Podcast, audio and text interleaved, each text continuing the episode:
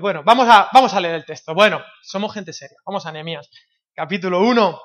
El Señor nos ayude a ver el texto con sus ojos. Dice, vamos a leer el capítulo 1. Palabras de Nehemías, hijo de Acalías. Aconteció en el mes de Kisleu, en el año 20, estando yo en Susa, capital del reino. ¿Qué reino? El reino de Persia. ¿Vale?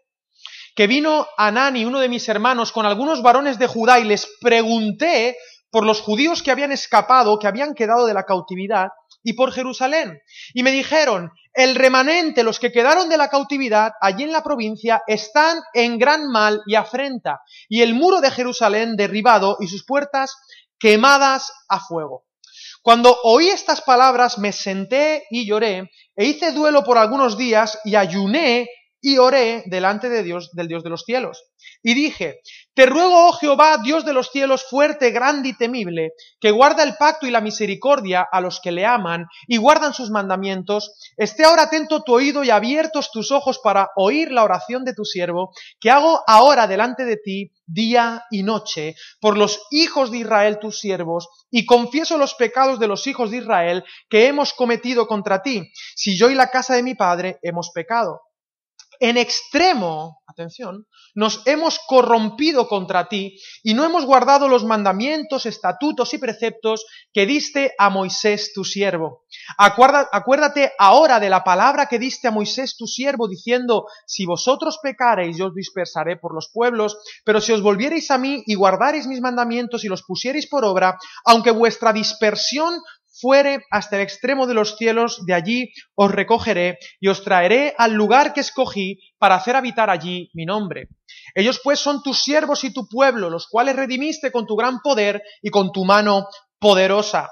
Te ruego, oh Jehová, esté ahora atento tu oído a la oración de tu siervo y a la oración de tus siervos, quienes desean reverenciar tu nombre. Concede ahora buen éxito a tu siervo y dale gracia delante de aquel varón, porque yo servía de copero al rey.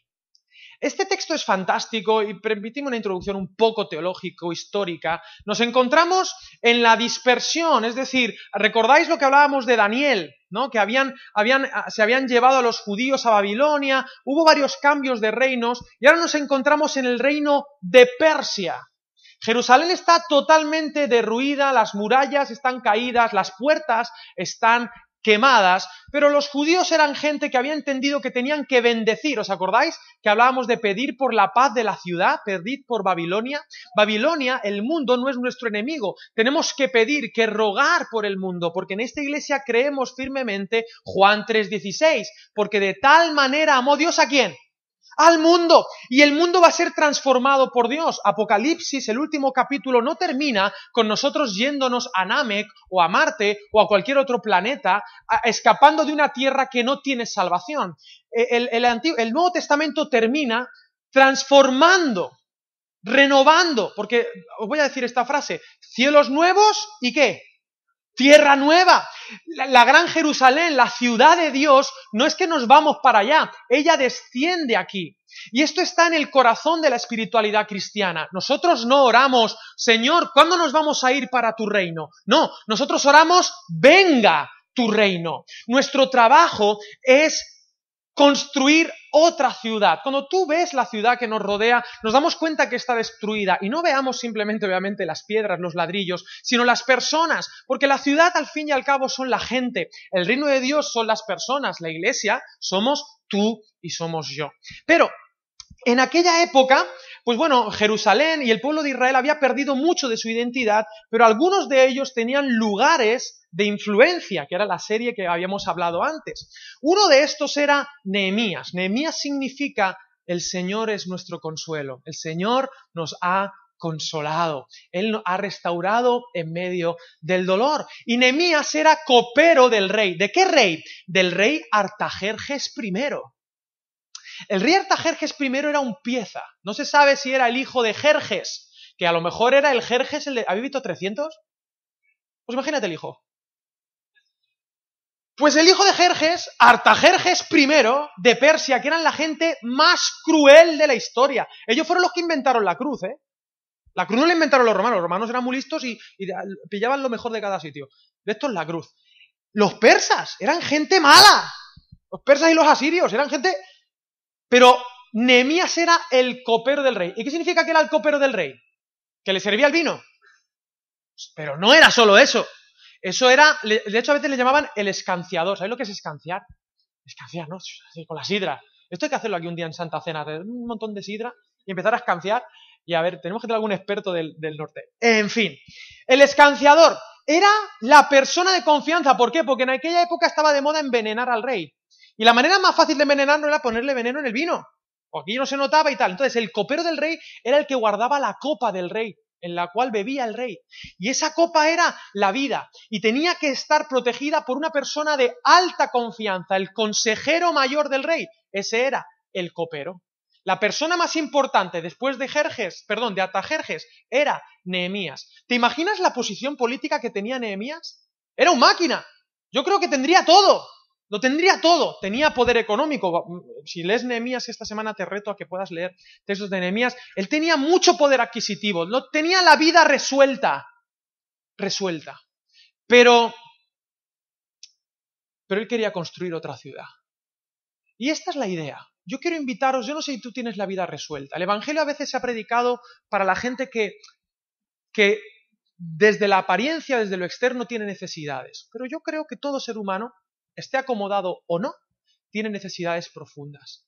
Nehemías, a pesar de tener la vida resuelta, él había sido llamado para un propósito más grande que él. Y él solo podía encontrar ese propósito, no subiendo, escalando más, ya no había dónde escalar, sino bajando, descendiendo. Porque para construir para construir la ciudad de Dios, no tu propio imperio, no tu torre de Babel, que es hacia arriba. Para construir la ciudad de Dios, uno tiene que negarse a sí mismo y hacer algunas cositas que no apetecen. No apetecen. Y ahí está Nehemías, ¿no? Nuestro querido héroe, que vamos a estar dos semanas, perdón, dos meses trabajando, trabajando con él, con Nehemías, el copero de Artajerjes. Y lo primero que vemos para construir una ciudad es la manera de ver. La manera de ver. Porque claro, tú me puedes decir, Alex, pero ¿yo qué puedo hacer? ¿Qué necesidades hay a mi alrededor? Hay muchas personas que tú les preguntas, oye, ¿cómo estás? Y como aparentemente son gente de éxito, no tienen ninguna necesidad, están perfectamente bien. Oye, ¿cómo está la ciudad de Valencia? ¿Cómo está el Boraya? Pues está bien, más o menos. La gente va, la gente viene, porque aparentemente está todo bien. Pero yo os invito a que tengamos ojos como los ojos de Dios y que hagamos análisis como Dios hace análisis. Porque hay personas que están aparentemente bien, pero su diagnóstico real es que tienen una enfermedad terminal, y lo voy a decir así sin anestesia, todos tenemos una enfermedad terminal que se llama pecado. Y esa es, es el diagnóstico de todo ser humano. El verdadero diagnóstico de tu vida no es que tienes mucha pasta, no es que estás sano, no es que tienes eh, X o Y o tienes un cochazo. Tu verdadero diagnóstico es que estás en ruinas. Tienes una enfermedad terminal que te está matando de a poquito y que si no haces nada por resolverlo, tu fin es la muerte. Por lo tanto, uno tiene que aprender a ver a las personas como Dios la ve. Dios las ve con un problema grave, pero también las ve con un potencial enorme. Dios nos pone, a pesar de todo, tenemos que vivir en la paradoja de Dios. Cuidado con este cristianismo que simplemente quiere juzgar y moralizar a la gente diciéndoles lo pecadores que son. Yo sé que soy un pecador, pero ¿y lo que disfruto? Porque vivo en la paradoja de ser un pecador que no merece nada, pero que sé que mi Dios dio a su Hijo por mí y eso me da un valor eterno. Y no estoy machacándome de ay qué pecador que soy, no, sino que me gozo en el amor incondicional de Dios y eso me va transformando, reformando y construyendo. Que aprendamos a ver cómo Dios ve la necesidad. Nehemías preguntó, y me gusta esto, porque dice en el versículo 2 que vino Anani, uno de mis hermanos, con algunos varones de Judá, y les pregunté por los judíos que habían escapado, que habían quedado de la cautividad, y por Jerusalén, y me dijeron, está todo mal, estamos en ruinas. Qué importante es hacer preguntas. Permíteme, esto no es ninguna tontería. ¿Qué preguntas tú a la gente cuando la ves? ¿Cómo estás? ¿Y qué te responden? Bien. Y si no te respondes bien, ya te asustas. No te he pedido que me digas eso. Se pregunta solo cómo estás, no, realmente, tu vida no me interesa. ¿Me vas a contar a mí tu vida ahora? No, estoy mal. No, no, a mí no. ¿Cómo estás? Mal. No, ¿cómo estás? Estoy bien. Ah, vale, vale, vale, qué susto me había dado. Uno tiene que hacer, no, pero a veces preguntamos, y cuidado, no solamente esto de interpersonal, ¿cómo estás? ¿no? Sino, ¿cómo estoy? ¿Cómo está mi contexto? Las preguntas determinan la realidad. Uno ve la realidad de acuerdo a las preguntas que le hace. Esto en ciencia, ¿hay algún científico aquí o que es un friki de la ciencia? Mi, mi padre nada más, digo. Está solo. bueno, en la ciencia la gente dice, no, es que la ciencia es objetiva. No, no es cierto. Se ha demostrado que la ciencia no es objetiva, que la ciencia depende de las preguntas que uno le hace a la realidad. Y uno puede hacerle preguntas y manipular la realidad. A veces hacemos preguntas cerradas a gente. Oye, ¿verdad que tú has pecado porque eres una mala persona? Imagínate esa pregunta. Estás presuponiendo que esa persona ha pecado y que es que una mala persona. A veces hacemos preguntas que ya está implícita la respuesta. A nivel sociológico esto pasa mucho. Todas las corrientes ideológicas que hay por ahí, lo que pasa es que están haciendo preguntas trampa a la sociedad y la respuesta viene condicionada por la pregunta. Y somos unos, unos, iba a decir unos monaguillos, unos, unas marionetas, perdón, que es que en Santiago el albariño pega fuerte. Somos marionetas de la sociedad. tenemos que aprender a hacer preguntas buenas. ¿Por qué esta persona está así? ¿Qué le ha llevado a estar así? ¿Por qué nuestra ciudad no quiere reconocer al Señor? ¿Por qué a mi amigo le cuesta tanto entender que Jesús murió por él? ¿Por qué está en ruinas su vida? ¿Qué es lo que te ha pasado? Y normalmente echamos balones fuera, siempre la culpa la tienen los demás. Que el Señor nos ayude a hacer buenas preguntas, como Jesús las hacía. ¿Te acuerdas de aquel ciego de Jericó que llegó corriendo a Jesús? ¿Te acuerdas? Llegó corriendo, un ciego. ¿Y cómo estaba el ciego? Esto siempre lo, ya lo he contado, creo. El ciego estaba ciego, ¿no, Claudia? ¿Me confirman? ¿Sí? Estaba ciego. El ciego estaba ciego. Estaba ciego, no veía. Pero el tipo escuchó que Jesús venía y se puso a gritar, Jesús, hijo de David, ten misericordia de mí. Jesús, hijo de David, ten misericordia de mí. Y como nadie le escuchaba porque estaba amontonado, él dice que se levantó, se quitó el manto este que tenía para cubrirse del frío y donde ponían las monedas y se puso a tientas a buscar a Jesús entre la gente, corriendo, un ciego. Imagina, el ciego se estaba chocando con todo el mundo. Quita, quita, quita, quita. Y gritando, Jesús, hijo de David, hasta que lo encuentra. Los discípulos querían que se quitara, pero resulta que llega hasta Jesús y le dice, Jesús, hijo de David, ten misericordia de mí. imagínate a Jesús que llega allí. Y entonces lo ve, lo ve, pero el ciego no lo ve, porque el ciego, ¿cómo está? Ciego está ciego. ¿Vale? ¿Y por qué es pobre? Porque está ciego. No, puede valerse por sí mismo. En aquella época no había seguridad social. El tío estaba ciego. La necesidad era evidente para todos. Pero fíjate Jesús la pregunta que le hace. Jesús se queda mirándole y le dice, ¿qué quieres que te haga? Atención a Jesús. Jesús pregunta. Jesús quiere saber lo que está pasando. A lo mejor él sí que dijo que, recobra, que recobre la vista, pero ojo a esta pregunta. Esta pregunta es muy bonita. Yo me la he hecho muchas veces. ¿Te imaginas que Jesús me preguntara a mí, ¿qué quieres que te haga? A veces lo más evidente no tiene por qué ser la verdad. ¿Qué quieres que te haga? Quizá tienes un problema económico, pero en tu corazón está lo que quieres que Dios haga es que sane a un hijo enfermo. Aunque tú le estés pasando canutas. A lo mejor tú, la gente cree que tu problema es un problema de carácter, pero en realidad a ti lo, que necesitas es un abrazo de Dios. Que hagamos buenas preguntas. No, es que falta, yo qué sé, falta equidad, nos falta igualdad. No, ¿qué quieres que te haga? Necesito que alguien me ame, me mire. ¿Qué quieres que te haga? Necesito saber que soy perdonado por Dios. ¿Qué quieres que te haga? Que hagamos las preguntas de diagnóstico correctas para que la realidad que nos viene dada sea la buena. Jesús hacía buenas preguntas. Que esta iglesia sea una iglesia que para construir la ciudad haga las preguntas correctas. Que no estemos aquí construyendo sobre nubes.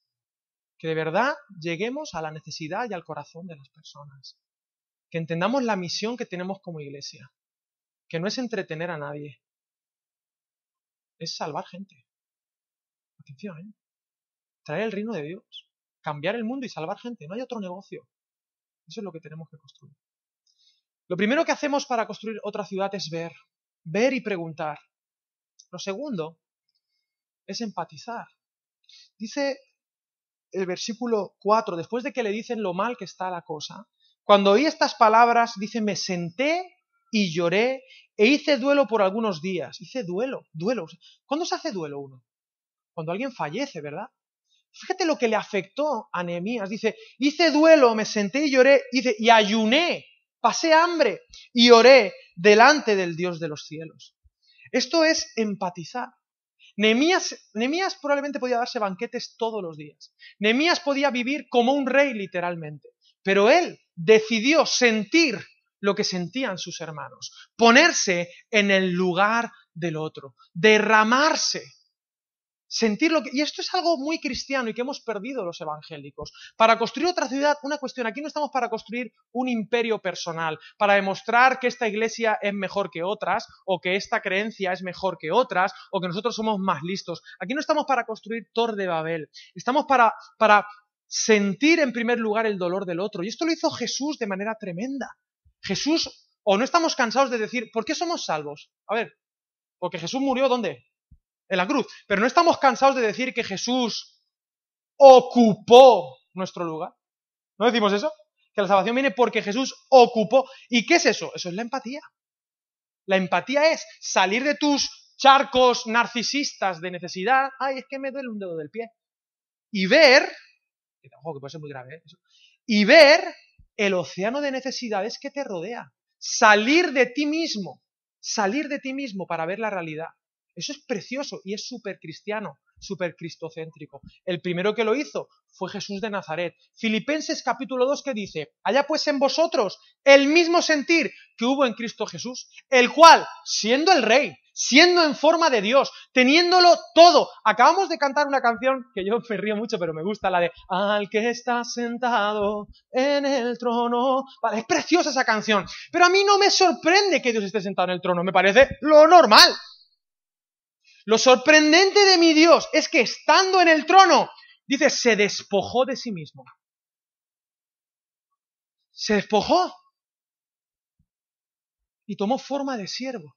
Estando acomodado, salió, ¿sabéis? Ese despojar es kenosis. Y quizás es una palabra que os suena del griego. Es vaciarse, se vació, se derramó por los demás. Yo quiero que te plantees un momentito esta reflexión. Jesús construyó otra ciudad. él, es la piedra del ángulo, Él es el fundamento. Pero ¿cómo lo hizo? No lo hizo con fuerza, lo hizo despojándose de sí mismo, negándose sus derechos y antes de abrir la boca sentía lo que otros sentían, sentía el dolor de los demás, hasta tal punto que ocupó nuestro lugar. Y fíjate qué heavy lo que te voy a decir. Había algo que Dios nunca había sentido. Era la muerte. La muerte Dios nunca la había sentido. El no ser no es algo que Dios haya experimentado, y permitidme la casi herejía espaciotemporal, porque como Dios vive afuera del tiempo, lo que estoy diciendo es torpe. Pero entendedme, en Cristo Dios experimentó la muerte.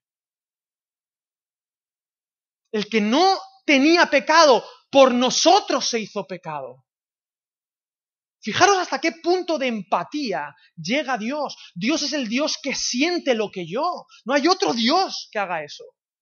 Y así Él construyó, Él vio, Él preguntó y luego ocupó nuestro lugar. Y a mí me preocupa que la Iglesia quiera salvar el mundo sin sentir el dolor de las personas. Porque tenemos el ejemplo de Dios. Y lo verdaderamente transformador es sentir el dolor. Pero para sentir el dolor de otros, ¿sabes lo que tienes que hacer? Dejar, quitarte esa coraza que tienes, que te crees que eres un cangrejo, y, comenzar a ponerte en el lugar de otras personas, pero para eso tienes que salir de tu lugar y dejar de pensar un poquito en ti, porque estás al excéntrico. Bueno, soy yo. Tú estarás lo que tú quieras estar. Yo soy un al excéntrico. Mis problemas son lo primero. Primero yo, primero yo, después yo. Y lo que me sobre, es verdad que otros sufren también, pero ¿y yo? ¿Y lo que me pasa a mí? Lo que decíamos la semana pasada, no tengo tiempo. Claro, todo, mi tiempo es mío. ¿No? Pues igual sí, pero así no vas a construir nada. Así vas a sobrevivir. Y yo no me quiero perder el plan de Dios para, para este mundo. Pero para eso yo tengo que salir de mí mismo haya pues el mismo sentir que hubo en Cristo Jesús. Siendo en forma de Dios, no estimó el ser igual a Dios como cosa que aferrarse. ¿Sabéis qué dice un poquito antes de eso? En el 1 o en el 2, dice, considerando a los demás, atención, como superiores a ti mismo. Flipas. Y eso no es bajo autoestima, porque para hacer eso uno tiene que estar muy seguro de quién es. Solo una persona súper segura de sí misma puede empezar a considerar a los demás como superiores. ¿Qué significa como superiores? Que tienen más derechos que yo.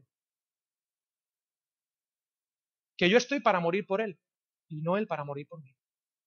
Para eso, uno tiene que estar, pero súper seguro del amor de Dios. Y escúchame, esto no es nada raro, esto lo hizo Jesús por nosotros. Jesús muriendo en la cruz, Él dio su vida por nosotros. Dice, yo no vine para ser servido, sino para qué? Para servir. En Juan capítulo 13, Él no dijo, chicos, oye, limpiadme los pies. No, ¿qué hizo? Se puso y se convirtió en el último mono de la casa. Más bien, la última mona, porque eso lo hacía la última esclava. Y Él se convirtió en la última esclava para limpiarle los pies a los, a los traidores esos. A Judas, a Pedro. Tenía chanquetes entre los dedos. Eso hizo Jesús, así se construye. Descendiendo, ¿no? Ver, ver, hacer las preguntas, pero cuando hacemos el diagnóstico no es para señalar y juzgar, madre mía, menuda vida en ruinas que tienes, eh, vaya, vaya, vaya. No, no, no, no. Quiero, quiero sentir ese dolor. Quiero ponerme en tu lugar. Y cuando uno ya se gana ese derecho, porque así lo hacía Jesús, ¿Qué dice Marcos capítulo 1? Que, que, que Jesús predicaba como quien tiene autoridad. Yo quiero predicar como quien tiene autoridad. ¿Y qué es predicar como quien tiene autoridad? ¿Que grita mucho? Hay gente que se lo cree que así. Que para tener autoridad hay que gritar mucho. O saber mucho. Ser un antiguo listo. Si, yo sé mucho, puedo predicar. ¿O, ¿O qué? ¿Qué es predicar como No. ¿Sabes lo que hacía la diferencia? Allá había gente muy lista. Pero lo que hacía es que Jesús, dice, este predica, predica como quien tiene autoridad. Y a mi juicio, al ver el contexto, Jesús ¿qué estaba haciendo? Expulsando demonios, sanando a los enfermos.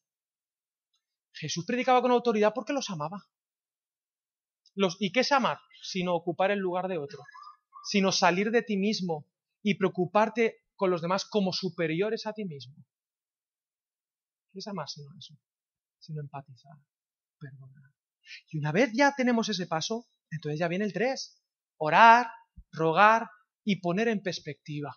Dice el versículo 5, te ruego, Jehová, Dios de los cielos, fuerte, grande, que guarda el pacto, que esté ahora atento tu oído y abiertos tus ojos para oír la oración de tu siervo. Ahí sí, la oración no es lo más importante, pero sí es lo primero.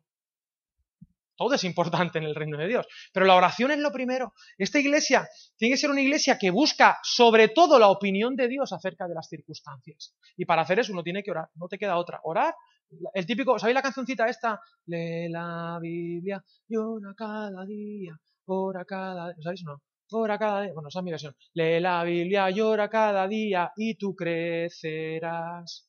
Eso me lo cantaban de pequeño. Pero yo ya no soy pequeño, yo soy un tío ya... Ya tengo mi barba, ¿eh? Tengo ya mi barba. A mí esas cancioncitas de pequeño, eso ya... ¿Ya para qué voy a orar y leer la Biblia? Para crecer. ¿no? Pues sí, pues, pues no hay mucho más, ¿sabes? Hay que buscar la voluntad del Señor para entender cuál es la realidad real de las cosas. Porque si no, yo tendré una percepción equivocada y haré cosas que no son las que tengo que hacer. Para construir otra ciudad tengo que ver, hacer las preguntas, tengo que sentir el dolor de otras personas, pero en tercer lugar tengo que conectarme con Dios. Ya tengo, ya, ya, ya veo la necesidad, pero ahora necesito la respuesta de Dios. Necesito la sabiduría de Dios para poder ser efectivo, eficaz. ¿Os acordáis de la predicación de la semana pasada? No vivir por el crono, sino por la brújula. Por lo, y yo no quiero perder el tiempo haciendo cosas. Mira, hacer cosas buenas se puede hacer. Pero yo quiero hacer la voluntad de Dios. Porque seré lo más productivo posible haciendo la voluntad de Dios. Hay que estar conectado para que Él me dé la perspectiva correcta de una realidad que puede ser la misma, pero depende de dónde se vea. Y ahora, me gusta mucho el siguiente paso, me, fascina. Me encanta Nehemías, porque Nehemías dice, dice, vaya tela estos judíos, cómo han descuidado la ciudad y cómo han pecado. ¿Sí o no? Mira, se lo tienen ganado. Si están en ruinas, es porque ellos se lo habrán buscado. Menuda tela. Mira que son malos. Mira que son malos. Pues no. Dice que en extremo nos hemos corrompido contra ti. Primera persona del plural. Confieso los pecados. No hemos guardado los mandamientos, estatutos y preceptos. Esto es un concepto que llevo trabajando meses, podríamos decir. Habéis visto que aquí he puesto dos, dos imágenes, una para frikis y otra para listos. Esta es la de los frikis y esta es la de los listos, ¿vale? La de los listos, esto es Matrix. ¿Habéis visto Matrix? Bueno, en psicología hay algo que se llama tomar conciencia. Tomar conciencia es darte cuenta de que tú eres responsable de tu vida. Y que tienes que, y una de las peores cosas para deconstruir tu vida es pensar que tú eres el fruto del resultado de otros. Eso es fácil. Es fácil. No, si yo no encuentro trabajo y este sí, es porque él empieza con ventaja. Eh, pues sí, pero no. La vida no es tan sencilla. La vida no es tan sencilla. En igualdad de condiciones somos diferentes. Somos responsables, porque si no hay responsabilidad tampoco puede haber ni juicio, ni castigo, ni recompensa. Es absurdo pensar así. Hay que tomar conciencia de quién es uno y hacerse responsable de su vida. Y esa es la pastillita de Matrix. ¿Tú quieres vivir en el Matrix donde está todo programado? Vale, pero ¿y si ahora quieres salvar el mundo? Entonces vas a ver la realidad como es. ¿Me entendéis? Y la realidad no es lo que aparentemente vemos. Y como mucha gente predica de Matrix, yo no voy a insistir. Pero voy a hablar lo de los frikis. ¿Sabéis quién es este tipo friki? Este es G.K. Chesterton, uno de los apologetas más conocidos. C.S. Lewis, ¿sabéis quién es? C.S. Lewis, una de las personas que él lee para llegar a Jesús es este tipo. Y este tipo es reconocido a nivel secular también. Y una vez le escribieron desde un periódico muy conocido en Inglaterra, creo recordar, y le hicieron la pregunta, la pregunta del millón. Estamos hablando de, creo, de principios del 20 y le preguntaron, ¿cuál es el problema del mundo? A ver, señor Chesterton, díganos usted, usted que está listo y que todo lo sabe, díganos cuál es el problema del mundo. Por favor, escriba algo, escriba un artículo para que publiquemos en el periódico lo que Chesterton dice acerca de cuál es el problema del mundo. Y Chesterton les contestó, les envió una carta y en la carta decía, les voy a decir cuál es el problema del mundo. El problema del mundo soy yo.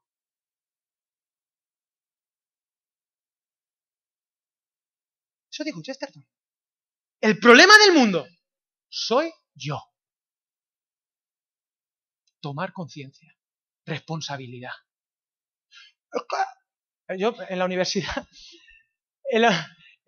a mí por mi trabajo, yo trabajo, para que lo sepáis, yo trabajo 30 días en un ministerio, una movida que se llama Rabbi Zacarias International Ministries, ¿vale? Es una movida de apologética que vamos a la universidad ahí pues a, desmontar los argumentos ateos, que se puede, que es súper fácil, pero bueno, vas allí y la gente se cree que es muy lista, y vas allí con tres cositas de nada y la gente, bueno, luego ya convencerles de pecado es otra cosa, porque ya ahí el único que puede hacerlo es el Espíritu Santo, ¿vale? Yo, pero yo hago mi trabajo. Y yo voy allí y me dice, acá sí, una pregunta nueva que se me ha ocurrido. Digo, a ver. ¿Acá si Dios existe? ¿Por qué hay tanto mal en el mundo? ¿Y por qué hay niños que se mueren de hambre? Y digo, y digo, vale, me gusta mucho esta pregunta nueva.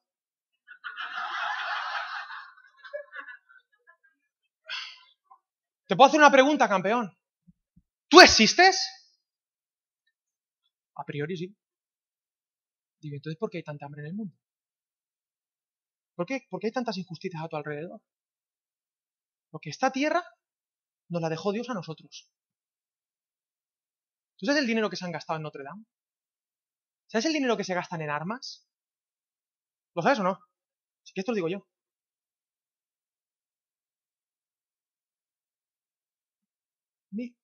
Un billón de euros anuales. O sea, un millón de millones al año. ¿Sabes cuánto dinero hace falta para acabar con el hambre en este planeta? Acabar con el hambre en este planeta. 50.000 millones. 50.000 millones. Y se gasta un billón de billones. O sea, con un 0,5% un 0,5% del gasto en armas se acaba el hambre en el mundo. Si el ser humano existe, ¿el 5? ¿Mil millones? ¿5? ¿Un billón de billones? Pues no, pues es más, son 10 billones. Es un 0,5 lo que sea. O sea, me, he quedado corto con las armas, perdón, perdón. Cero arriba, he bailado, he bailado. si el ser humano existe, porque hay hambre en el mundo. Somos responsables de lo que está pasando a nuestro alrededor. Lo somos. No echemos balones fuera. Lo que pasa es que ahora vivimos en unas doctrinas, unas religiones, que nos venden de que mucho no puedo hacer. Es que los gobiernos, que no, que no, que el problema soy yo. Yo. Yo quiero restaurar Jerusalén. Es que el problema es Artajerjes. Que no, que no. Que yo lo puedo hacer. Voy a hacer lo que esté en mi mano. ¿Tiene sentido? Tomar conciencia. No es que yo no puedo restaurar mi familia. Es que yo no puedo hacer esto. Es que yo no puedo eh, eh, encontrar lo que tengo que encontrar. Es que yo no puedo... Espérate. Empodérate. Asume tu responsabilidad. Pero para asumir tu responsabilidad tienes que asumir tus errores. Y eso es lo que no queremos. Porque decir que yo soy responsable implica que yo soy culpable. Y que me he corrompido en gran manera. Y que soy un egoísta y que hasta mis ideas de todo tipo proceden de mi egoísmo, hasta las cosas buenas que quiero hacer. Y eso es muy duro de reconocer. Eso es durísimo. Pero es un paso necesario. Y, y lo hace. Nehemías roga. Chesterton también. Tenemos que vaciarnos y por eso, aquí viene la presentación. Hoy solo estoy presentando a nivel teórico lo que vamos a hacer estas semanas. Vamos a entrar en una campaña para construir otra ciudad. Vamos a juntarnos en grupos para pensar, para tomar conciencia, para ver, para sentir, para orar y para actuar como Nehemías. Nehemías consiguió el proyecto de construir las murallas de Jerusalén y las puertas. Y estos son los ocho temas que vamos a trabajar a partir de esta semana. Lo primero, el proyecto de vida, nuestra meta. ¿Cuál es la meta última de tu vida? Mientras tú no tengas esto claro, no hay nada que podamos construir. Si tú no tienes el plano del proyecto, tú no vas a construir, no, puedes hacer nada. Harás un castro, que son piedras así alrededor, muy bien, pero nada, no, no, hará nada más. ¿Cuál es tu proyecto? ¿Cuál es la meta de la iglesia? ¿Cuál es la meta de tu familia? ¿Para qué estás aquí? ¿Cuál es la meta última? Bueno, eso lo veremos esta semana, a partir del lunes. Dos, la oportunidad de tu vida, los problemas que te rodean. Resulta que son los altavoces del llamado de Dios para ti. Las necesidades de tu prójimo es tu campo de misión.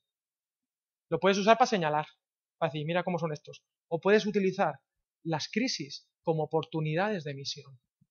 Y vamos a hablar de eso la siguiente semana. Tres, proactivo la voluntad. Este tema me encanta. La voluntad de Dios. ¿Qué es hacer la voluntad de Dios? Voy a quedarme aquí orando. Señor, ¿qué tengo que hacer? ¿Con quién me casaré? Esta pregunta que hacen todos los... Que digo, uy, ¿con quién me casaré yo? Como sigas así no te vas a casar en la vida. A Dios rogando y con el mazo dando. Vamos a hablar de esta tensión, de ser proactivos, de tomar la iniciativa, pero en la medida en que tomas la iniciativa, hacer la voluntad de Dios. Ese es un misterio. ¿Cómo puede ser que en mis decisiones personales la voluntad de Dios se haga? Pues yo veces que digo, esto, esto, esto tengo que hacerlo. Y hay que hacerlo. ¿Y lo, quién lo hace? Yo. Por, ponerte un ejemplo. ¿Quién se casó con Geraldine? Pues yo. Entonces, Claro, porque si a mí, perdóname alguien que te use, ¿vale? En este, en este ejemplo. Pero claro, si yo hubiese dicho, no, es que a mí Dios me dijo que me casara con Geraldine. Si algo sale mal, ¿de quién es la culpa?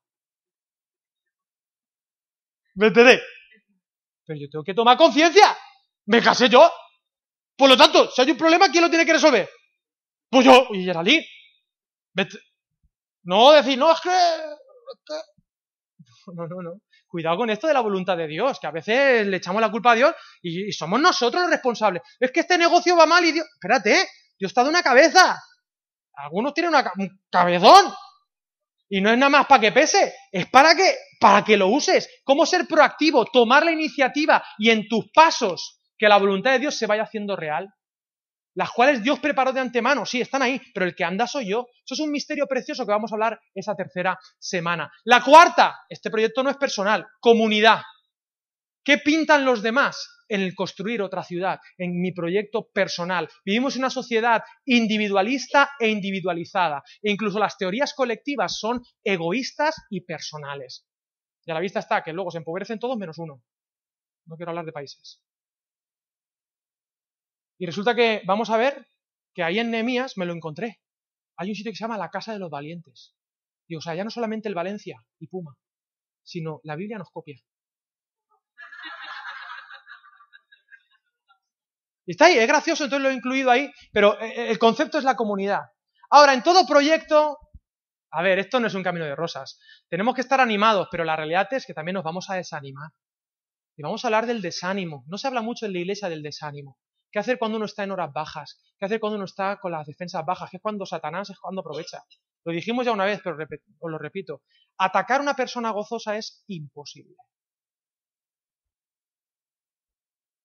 Una persona con el gozo de Dios activo, las tentaciones se las ventila como quiere. Porque el gozo de tu salvación es mi fuerza. Pero cuando estás de bajón, cuando tienes la depre, ahí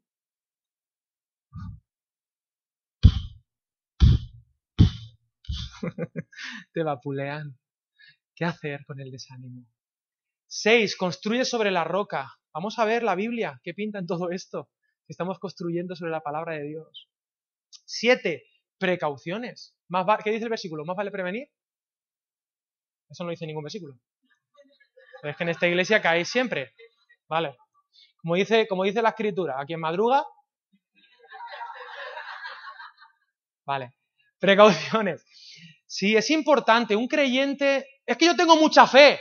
Sí, pero Tener fe no es ser un imprudente de la vida. Si tú quieres un proyecto de verdad, uno tiene que tomar precauciones. Y por último, ocho, hitos. Celebrar. Debemos celebrar cada, cada pasito que damos, hay que celebrarlo. Es una disciplina que somos los, españoles. ¿Dónde están los ¿Pueden levantar los, españoles de aquí? Españoles de cuna, los han nacido con el ADN. Español. Español. Los españoles tenemos un ojo crítico mel, mel, mel, bonito. Somos gente que sabemos buscar este, aquel, Ahora, nos cuesta celebrar, en el sentido, sí, la fiesta sí, pero me entendéis, nos cuesta celebrar la vida del otro, el éxito del otro. Oye, qué fantástico lo que has hecho. Me alucina lo que has hecho. Porque eso es cursi. En eso los latinos no ganan. A veces, oye, y son como más, y a mí eso me nutre, yo por eso me casé con una ecuatoriana. Por lo menos algo de alegría que me digan ole, ole, ole, ole. ¿Me entendéis? No solamente a los toreros. Entonces, hay que celebrarse, hay que, hay que apoyarse el uno al otro y, celebrarse los éxitos los unos a los otros. Esto es lo que vamos a hablar. ¿Y sabéis qué es lo bonito? Que vamos a construirlo juntos. Entonces, en el grupo de esta semana no vais a hablar de lo que yo estoy predicando hoy. En esta semana vamos a usar la metodología constructivista lo primero que se va a hacer es, vosotros en el grupo pequeño vais a hablar del primer tema. Y el domingo, cuando vengáis aquí, el predicador tiene que tener el tema clarísimo, porque va a tener aquí una audiencia que ya ha estudiado el tema. Se lo tiene que currar. ¿Vale? Esto lo digo para los predicadores que vienen después. Yo me salvo.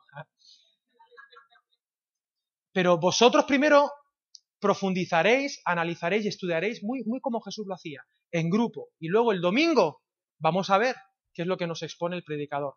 ¿Os parece bien esta idea, este proyecto? Sí. Y ahora sí, ya termino, porque vamos a dejar algo de tiempo para la asamblea. Mirad, dice el versículo 11, este es el último. Te ruego, Jehová, esté ahora atento tu oído a la oración de tu siervo y a la oración de tus siervos, quienes desean reverenciar tu nombre. Concede ahora buen éxito a tu siervo y dale gracia delante de aquel varón, porque yo servía al copero del rey. Yo, servía al rey, era porque era, servía de copero al rey. Exacto. Buen éxito.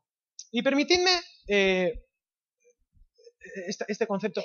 Se mueve mucho en el mundo el hecho, el hecho, de tener éxito en la vida, ¿no? Tener éxito, ser una persona exitosa. Y es lícito pensar en esta palabra. Ahora, si tú te vas a la raíz de la palabra éxito y al contexto de esto, éxito viene de qué? De exit, de salida. Fíjate cómo casa esto con kenosis, de un salir. Fíjate, cómo casa esto con meta, prosigo al blanco, al premio del supremo llamamiento, a la meta. Y meta en griego es más allá, ir más allá de mí, más allá de la realidad que me plantean. Tener éxito es salir. Por ejemplo, en el liderazgo, ¿qué es una persona de éxito? ¿Un líder de éxito quién es? El que le sigue mucha gente. En el modelo de Jesús no. En el modelo de Jesús, un líder de éxito es aquel que es capaz de salirse de la ecuación y que su proyecto continúe. darse tanto a otras personas, esto es lo que hizo Jesús, darse tanto a los demás que Jesús dijo, os conviene que me vaya.